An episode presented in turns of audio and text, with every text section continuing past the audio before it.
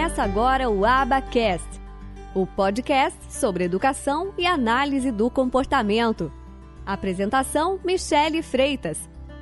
Um oferecimento do Instituto de Educação e Análise do Comportamento. Oi, pessoal. Bom, estou gravando esse vídeo aqui para vocês para contar um pouquinho de como que está sendo o curso do PIC, né, aqui em Columbus, Ohio.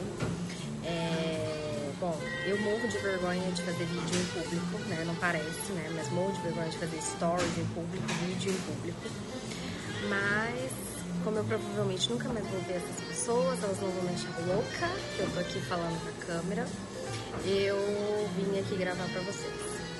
É, então tô tendo que passar por cima dos meus, das minhas próprias questões emocionais.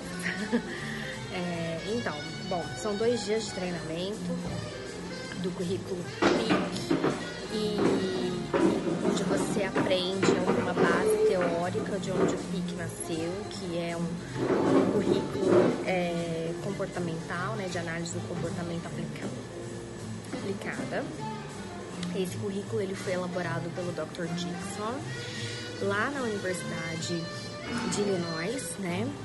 É, C, é CEU Southern Illinois University, né? Onde eu estive, que eu já contei para vocês aqui no Stories. E ele tem vários alunos de doutorado e mestrado, onde esses alunos o ajudam nessa coleta de dados aí pro, pro PIC, né? PIC tem sido um dos currículos e protocolos de avaliação muito recentes, né? Desde 2014, se eu não me engano, começou a ser lançado o primeiro livro, mas só para uso mais restrito. É, o Dr. Dixon ele faz pesquisas é, que geralmente nessa área do PIC elas não são de sujeito único, como geralmente os analistas do comportamento fazem, né? O design de pesquisa de sujeito único, onde você trabalha com um número menor de participantes e você avalia o desempenho do participante antes e depois da intervenção. Ele tem trabalhado com, com pesquisas com vários sujeitos, é, em especial em escolas, né? Então ele tem algumas escolas em que ele tem parceria e ele trabalha nessas escolas aplicando o PIC, não só no estado de Illinois, como também é, em Missouri, né, no estado de Missouri, em especial na cidade de St. Louis. Uh, então, assim, não tem dúvida da quantidade de pesquisa e publicações que eles têm feito nos jornais científicos aí é, com relação ao PIC. Tem sido realmente muitas pesquisas. Que bom que o cara que estava limpando a mesa aqui atrás de mim, ele terminou a limpeza dele e aí vocês vão ter menos barulho, né? Mas eu tô numa cafeteria, eu tô numa Starbucks, então lógico que vocês vão ouvir barulhos. Ah, bom, pessoal, então o que que acontece? Então o PIC, ele é, tem sido muito publicado em diversas publicações científicas, dentre elas o JABA. Né? Vocês sabem que nós temos diversos periódicos onde as, as pesquisas científicas elas são publicadas. Então nós temos o JABA, nós temos o GEAB, nós temos o Behavior, é, Verbal Behavior Analyst, o Behavior Analysis in Practice, diversos, diversos periódicos. Então tanto o Dr. Dixon tem publicado, juntamente com seus alunos, ele tem publicado muito em diversos é, periódicos científicos. Então ele encoraja muito que os alunos dele publiquem, né? Existe uma cobrança, existe uma pressão muito grande por publicações e eles têm desenvolvido muita pesquisa porque ele fez é, um pequeno centro de, na verdade, dentro da universidade da SIU, né? Existe um centro de autismo que inclusive quem coordena é a mulher do Dr. Dixon, que eu esqueci o nome agora, desculpe. Mas é uma pessoa muito famosa no meio do autismo, né, conhecida aqui nos Estados Unidos e também tem diversas publicações, etc. E o que que acontece? Eles, o Dr. Dixon, ele fez um, um centro de de, de autismo, um, um microcentro dentro do centro de autismo, como se fosse uma divisão, né? E dentro dessa, dessa divisão, ele fez, é onde ele faz a coleta é, do PIC, né? Eles têm o Dr. Dixon e a esposa dele, eles conseguem muitas doações para a universidade. Então acaba que eles têm muito espaço muito prestígio dentro da universidade.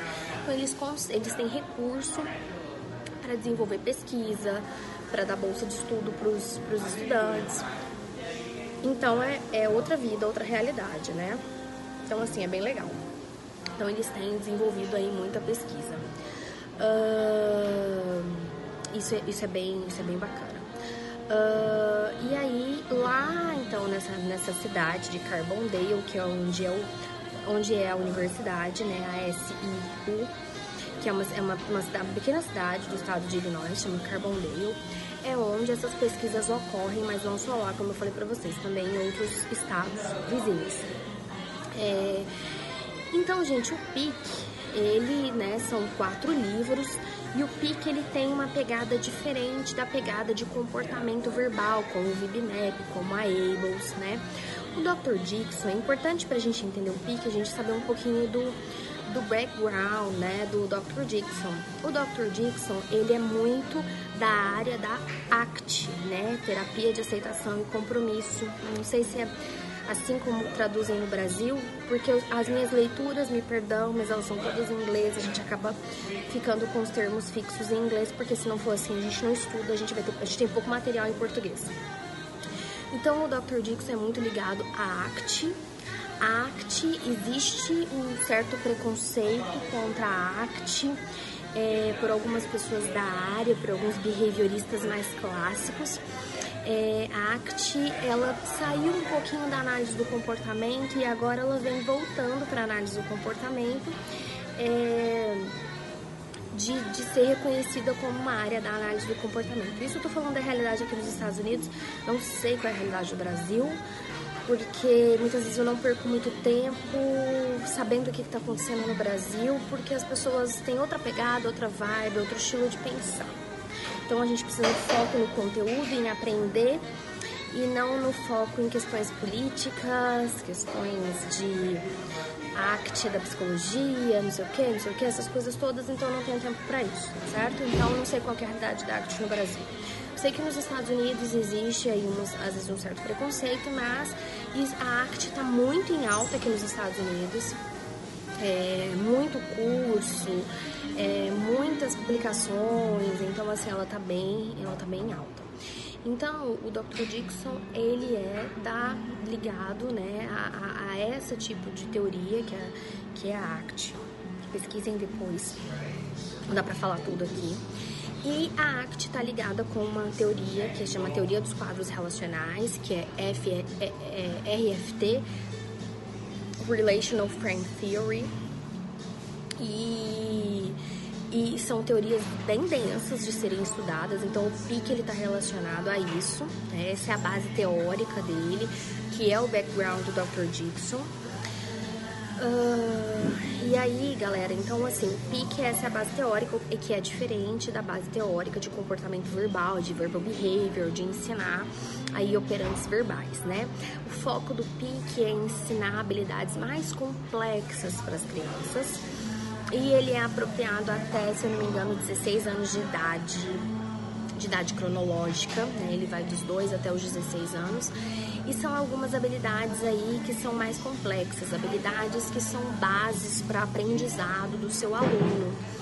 É, com foco de ensinar muita flexibilidade, ensinar capacidade de interpretação.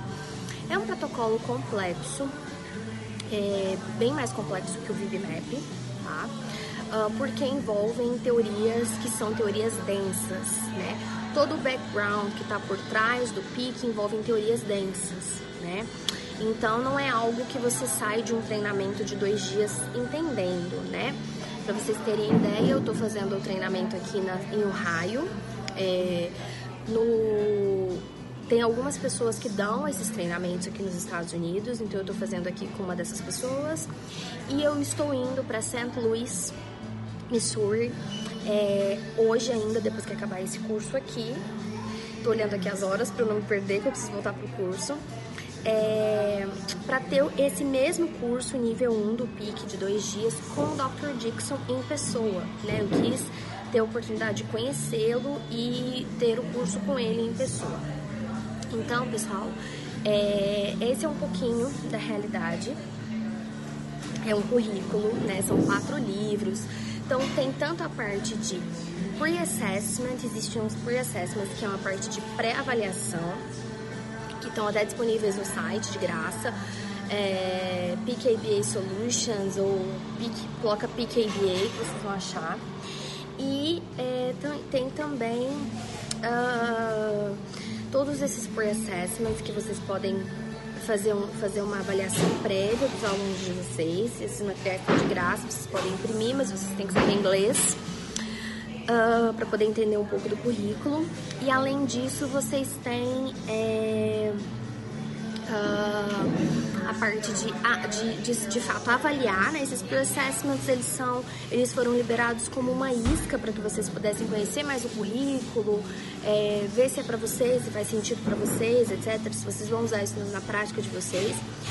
Uh, e aí tem a parte dos assessments, que é de fato quando você vai avaliar a sua criança usando o PIC, né? Como você avalia usando o VibMap, usando a Able, etc. Uh, e aí depois você vai para depois que você tem a avaliação em mãos, você vai para a parte da escolha dos programas. E a escolha dos programas está no próprio livro, né? Para qual programa você vai escolher para você implementar os programas com o seu aluno. É, então tá tudo nos quatro livros, todas as informações que vocês precisam. Então, pessoal, não adianta você fazer um, um treinamento de dois dias, de quatro dias, de cinco dias, de um mês, se você não tiver esses materiais na língua que você fala, tá? Então, é, o treinamento é para explicar em linhas gerais, mas ele não vai te ensinar tudo que você vai aprender e vai precisar para usar o Pix são os livros. E os livros estão em inglês, você compra no site, só entregam nos Estados Unidos. Uh, e que mais? Quando eu pedi os meus, eu pedi no ano passado, demoraram cinco meses para chegar. Eu pedi na casa de um amigo e depois eles me mandaram os meus livros. Então eu nem trouxe os meus aqui para o treinamento por causa de questão de bagagem, porque eles são muito pesados. E, aí você compra. É, eu vou deixar alguns links aqui na descrição desse vídeo para que vocês acessem e saibam para quem quiser mais informações, né? Como eu sempre falo, eu dissemino a informação e facilito a informação para vocês. Quem quer aprender comigo e não e, e, quer que eu facilite, que eu te ajude nesse processo, seja sua mediadora, é assim que a gente faz aqui no IAC, né? Mas sem esconder a fonte, sem esconder a informação, não precisa de nada disso. Bom, então basicamente é isso. Uh, sobre o PIC. Então, esse curso de dois dias é mais para você ter uma noção geral do que, que é o PIC, das pesquisas dele, é, de como que é a coleta de dados, é, é mais nesse sentido né? Então você não vai aprender o PIC em dois dias, né? Você vai precisar estudar os livros, saber inglês, porque eles estão todos em inglês. Então, se você não tiver essa outra contrapartida, uh, vai ficar um treinamento perdido para você. Então, você precisa estar né, tá ciente disso, como a gente faz com o VibMap, a gente organizou todo o material para os alunos, para que eles tivessem tudo para de fato conseguir run, né, fazer o, o VibMap na prática clínica aí de vocês, né. Uh, então eu tô aqui para né, terminando agora o curso do PIC, tô indo de, tô indo para fazer o curso de novo hoje. O curso começa segunda, é segunda e terça com o Dr. Dixon. Quem sabe ele topa falar comigo, ele é um cara bem ocupado, eu não sei como ele é, eu morro de vergonha, mas prometo tentar superar a vergonha por vocês. Ah, então, pessoal, basicamente é isso sobre todas as informações gerais do PIC. Eu vou deixar aqui os links na descrição desse vídeo, eu pedi a minha equipe para deixar.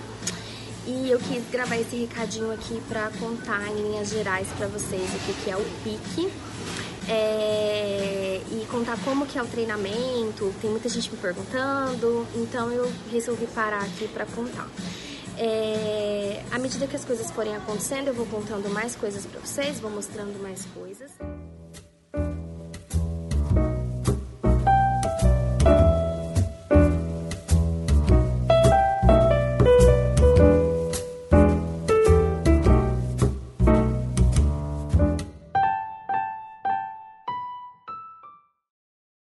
Podcast foi editado por Noise Wise Produção de Podcast. Acesse facebook.com barra NoiseWiseBR ou siga-nos no Instagram, arroba.